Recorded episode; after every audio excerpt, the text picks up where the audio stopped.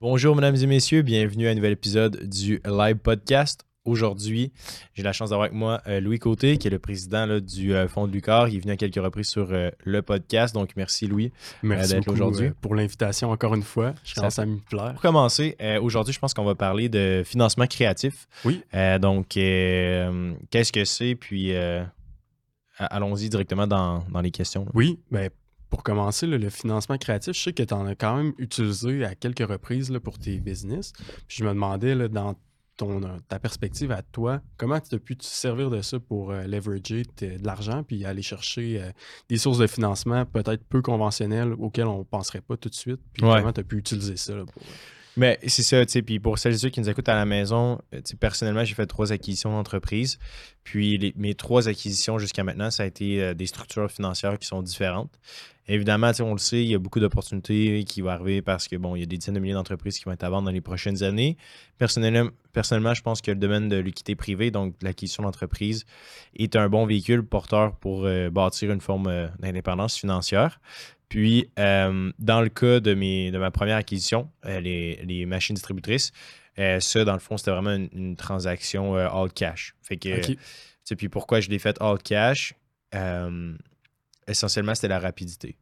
Il existe trois façons principales de venir financer une acquisition. Ben, quatre, disons. Tu as les banques à charte, fait que les Desjardins, RBC, BMO de ce monde. Après ça, tu as les banques plus spécialisées dans le domaine des acquisitions, comme par exemple la BDC. Il y a aussi le fonds euh, Evol. Euh, il y a différents fonds aussi qui existent pour ça. Puis après ça, il y a euh, également le financement, ce qu'on appelle le, finer- le seller financing, donc le financement par le propriétaire de l'entreprise, donc une balance de prix de vente. Puis euh, également, on a tous les investisseurs externes, donc euh, que ce soit de la parenté, des associés, etc., qui veulent venir injecter ton capital, puis ton, ton propre capital. Fait que c'est un peu les structures, puis on en parlera peut-être plus en détail là, dans le podcast euh, aujourd'hui, mais pour revenir à ma première transaction, je l'avais faite all cash. Je trouve personnellement qu'il y a les avantages de faire une transaction all cash. OK. Comme quoi? C'est vraiment de devenir axé sur la rapidité. Fait que, Mhm. quand il y a le temps de faire un financement, mettons, avec une banque à charte, ça prend entre tu sais, 60 à 90 jours peut-être pour faire un deal. Des fois, il y a des opportunités d'acquisition euh, qui se font, qui, ont- qui nécessitent une rapidité de transaction. Souvent, ces genres d'acquisitions-là, ce qui est intéressant, c'est que c'est souvent euh, des, euh, des acquisitions à rabais, entre guillemets. là. Fait que, les, sont vraiment vendus moins cher que prévu, comme un peu euh, les ventes aux enchères là, tu sais, qu'on avait parlé l'autre fois ensemble. là Je comprends. les ventes aux enchères de la ville euh, de liquidation, tu sais. Tu as besoin de capital parce que ben, si tu le prends on the spot, donc ça peut être des opportunités. Euh, moi, dans mon cas, c'était ça. Fait que, j'ai, j'ai acheté l'entreprise, pardon, j'ai acheté l'entreprise, je l'ai optimisé, puis après ça, je l'ai vendu. Fait que, ouais. J'imagine que ça peut être une façon de te différencier des autres acheteurs potentiels qui n'ont pas nécessairement le cash à déployer tout de suite. Puis toi, tu arrives là, puis tu fais un, un achat qui est plus rapide, puis qui peut euh, faciliter la vente, j'imagine. Ouais, exactement. Puis on a eu Samuel Roussin aussi sur le podcast là, il y a quelques temps. Puis lui, c'est un investisseur immobilier. Puis, tu sais, dans son contexte aussi, euh, lui également, il en a fait des, des transactions all cash parce que ça te permet justement de bouger rapidement sur un deal. Mhm. Euh, évidemment, c'est plus intéressant pour un vendeur de se dire OK, ben, il y a une lettre d'intention, puis le cash est accessible live. là, il me fait un chèque, puis il me paye. tu sais. Évidemment, c'est pas accessible à tout le monde au départ. Mais euh, dans mon cas, c'était le cas. Donc, euh, c'est pas mal ça. Après ça, dans le fond, ma deuxième euh, acquisition, donc un commerce, là, pignon sur rue, un café. Ce qui est arrivé dans ce contexte d'acquisition-là, c'est essentiellement un financement avec la BDC, OK. dans le fond. Fait que ça a été avec la, la- la Banque de développement du Canada. Puis, dans ce contexte-là, on a vraiment fait le financement traditionnel, fait que monter le dossier, euh, etc., etc. Là, je ne sais pas si tu avais des questions particulières avec le... Ouais, ben ça, le processus peut prendre environ combien de temps? C'est quoi qu'il faut? Est-ce que j'imagine qu'il faut une bonne cote de crédit? Il faut sûrement Mhm. aussi avoir des actifs à mettre en collatéral. Comment ça fonctionne? Puis Ouais. comment on peut euh, arriver avec un bon dossier devant la, la banque, la BDC, par Mhm. exemple, ou euh, toute autre banque pour Ouais. euh, être solide? Mais il faut comprendre que dans l'univers de, de l'acquisition d'entreprise, là, tout est possible dans le sens qu'il n'y a pas de, de règle du pouce. Ça va vraiment dépendre de, oui, certains facteurs clés, mais c'est pas nécessairement comme en immobilier. Là. Il y a plusieurs facteurs euh, qui peuvent être ajustés.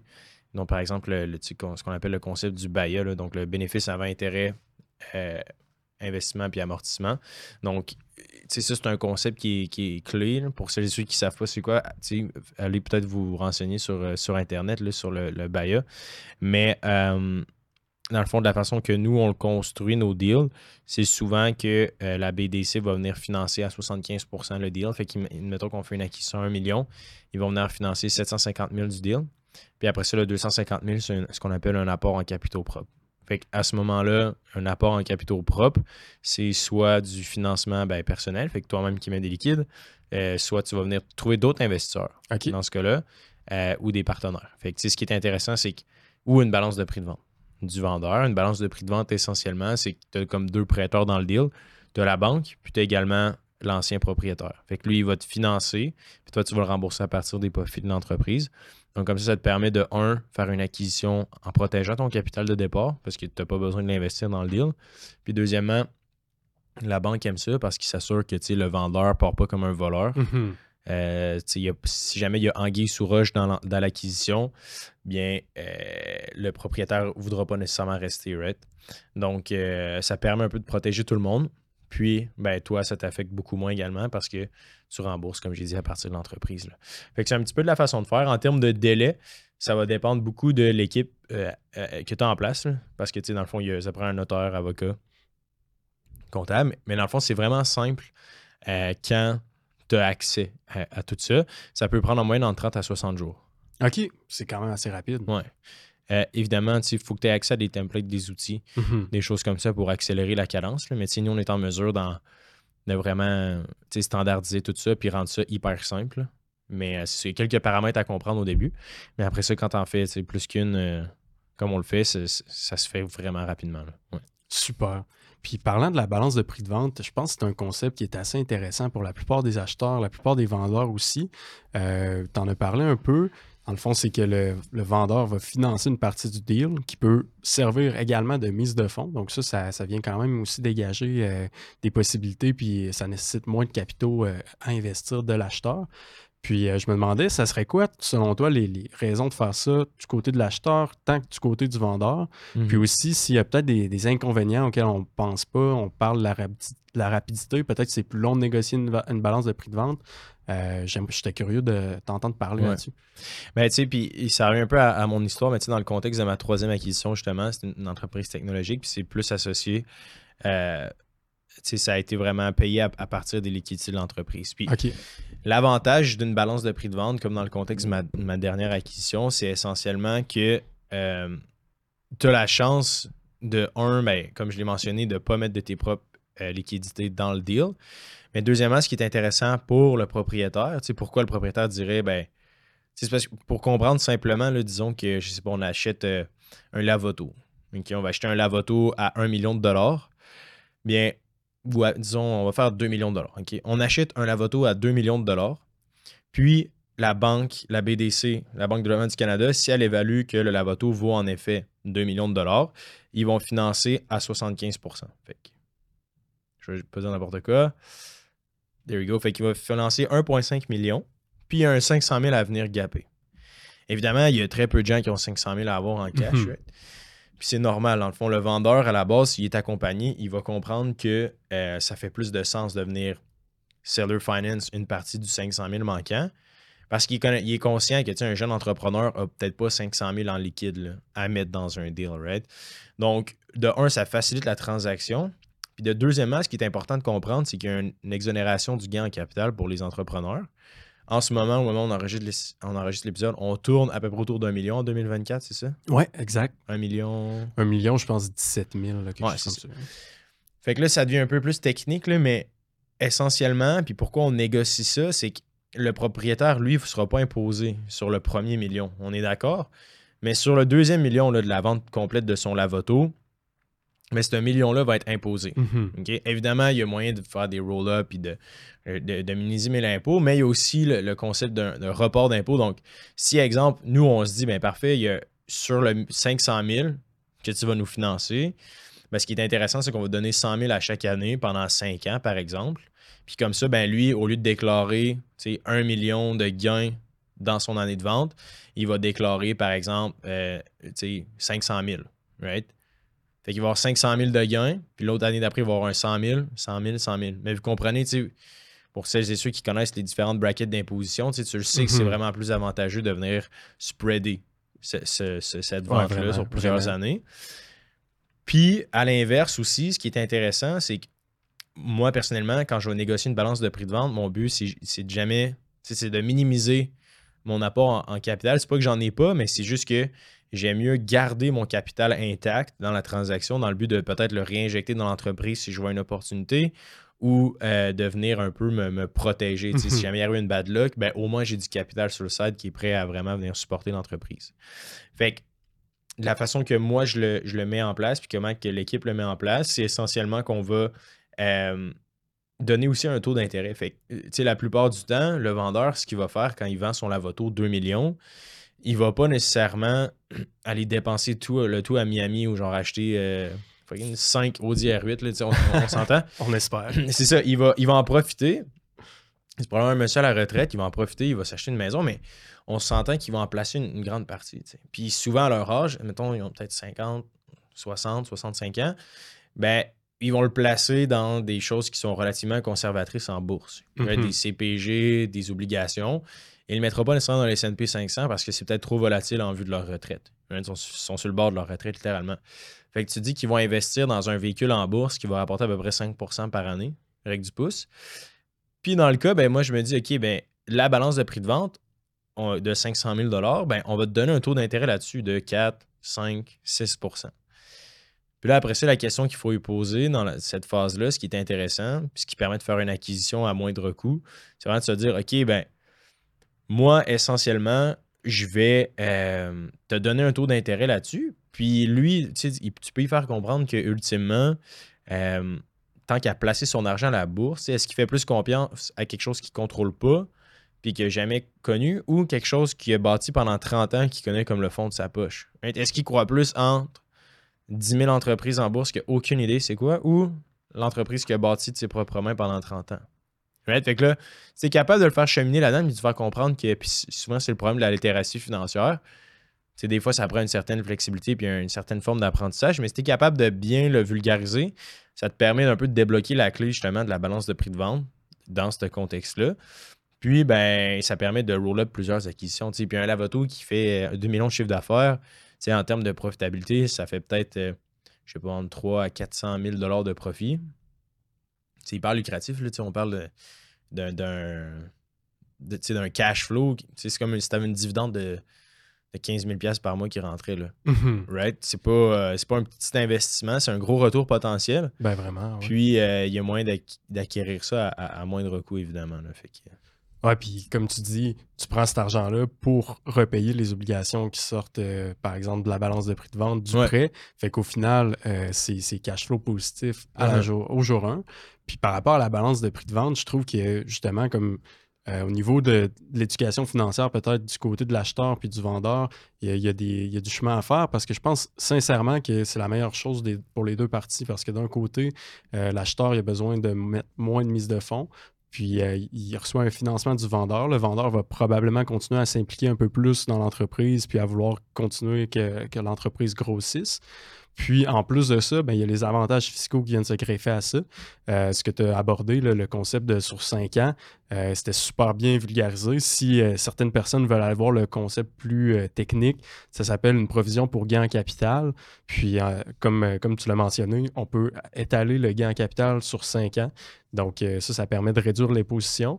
Puis en plus, aussi, ça donne un rendement. Là, si, on, si on ajoute un taux d'intérêt Mhm. pour euh, le vendeur, le vendeur il obtient un rendement qui est somme toute relativement sécuritaire là, parce que lui, il connaît sa business. Puis souvent, ben, la business euh, est, est cash flow positif. Donc, le, le Mhm. rendement va être présent.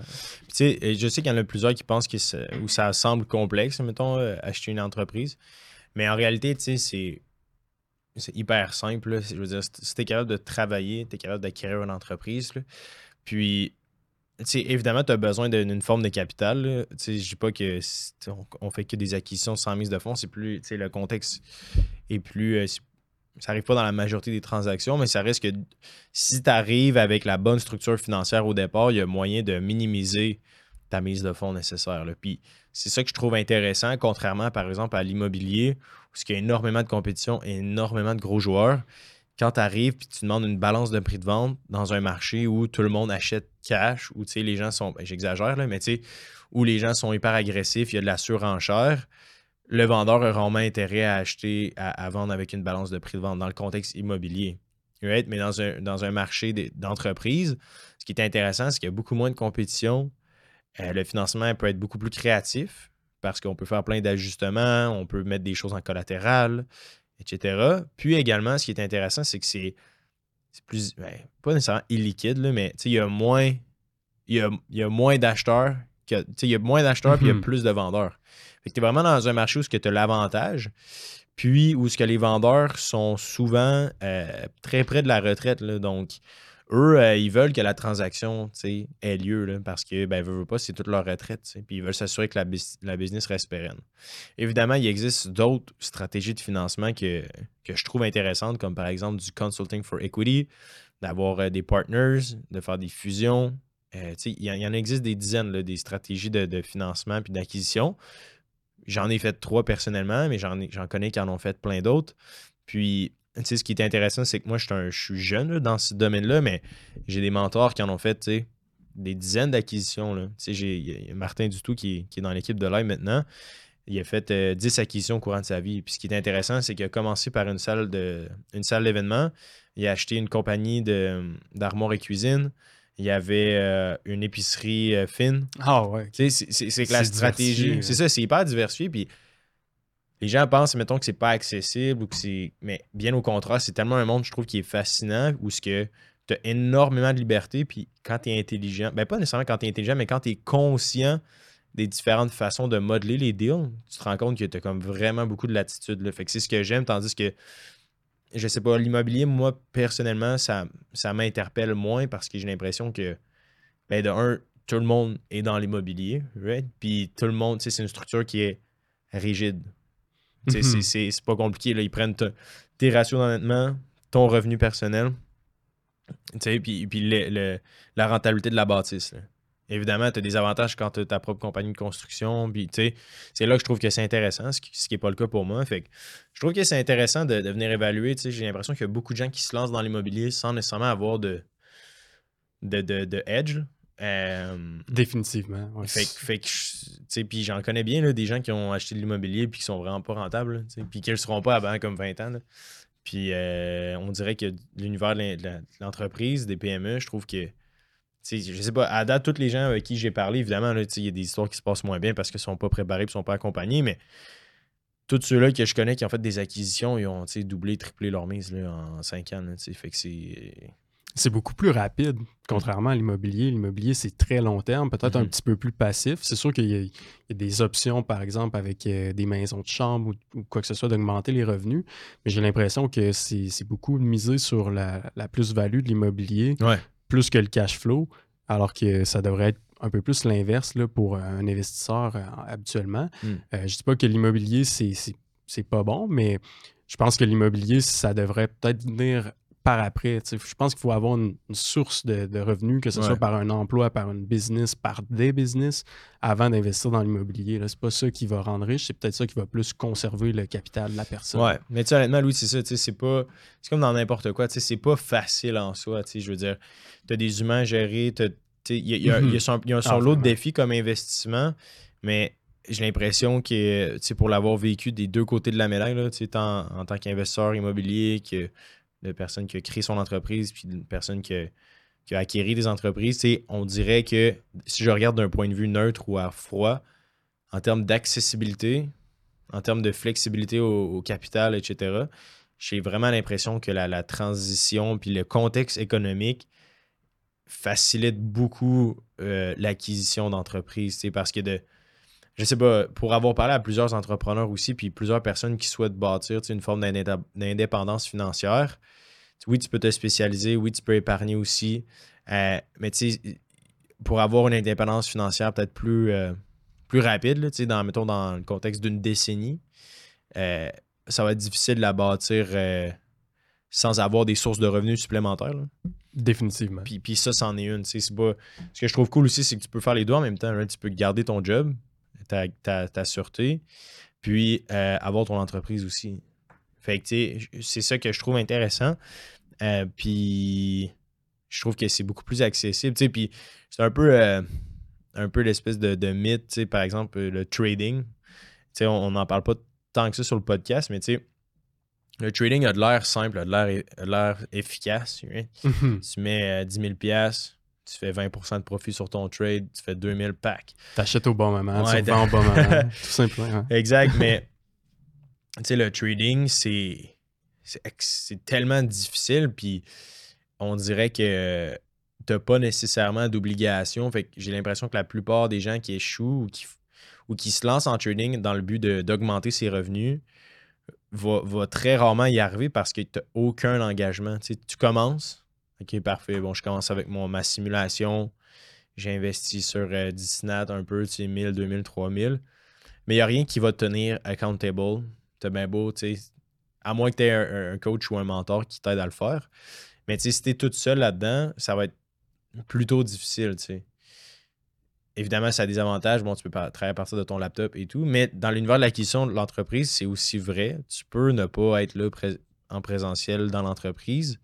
Évidemment, il faut que tu aies des, certains mécanismes en place, mais au moins, tu es accountable. Je pense que pourquoi les gens ont du succès en immobilier, c'est que quand tu achètes l'immobilier, tu l'as, tu sais, ton hypothèque, tu l'as pendant plusieurs années. Évidemment, tu peux revendre, mais le but, tu sais, puis c'est plus com- ben, pas compliqué, mais tu sais, que tu peux pas acheter et revendre en une journée. Je comprends. Il y, a, il y a un plus grand délai, il y a une plus grande ouais. friction de sortir de là.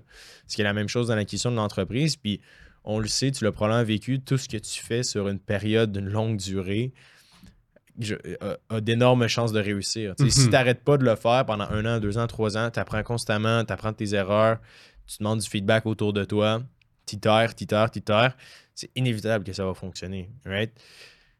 Malheureusement, je trouve qu'en trading ou d'autres façons de faire des revenus passifs ou des revenus euh, supplémentaires par les week-ends, c'est que justement, tu n'as pas l'espèce d'obligation de OK, actually, il faut que je up, sais, ces 10 employés-là sont à moi, puis j'ai des comptes à recevoir, etc. Tu sais, Fait que le cash flow va se bâtir comme ça, puis ça te force à rester 3, 4, 5 ans dans, le même, dans la même sphère.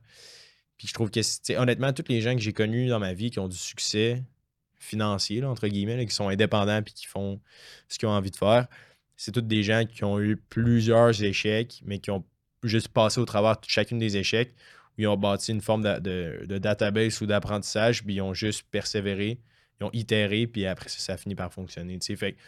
Même chose en trading, j'en connais pas là, qui après un an, il était profitable. Ça prend du temps, c'est comme dans tout. Puis je trouve que l'acquisition d'entreprise permet justement ça.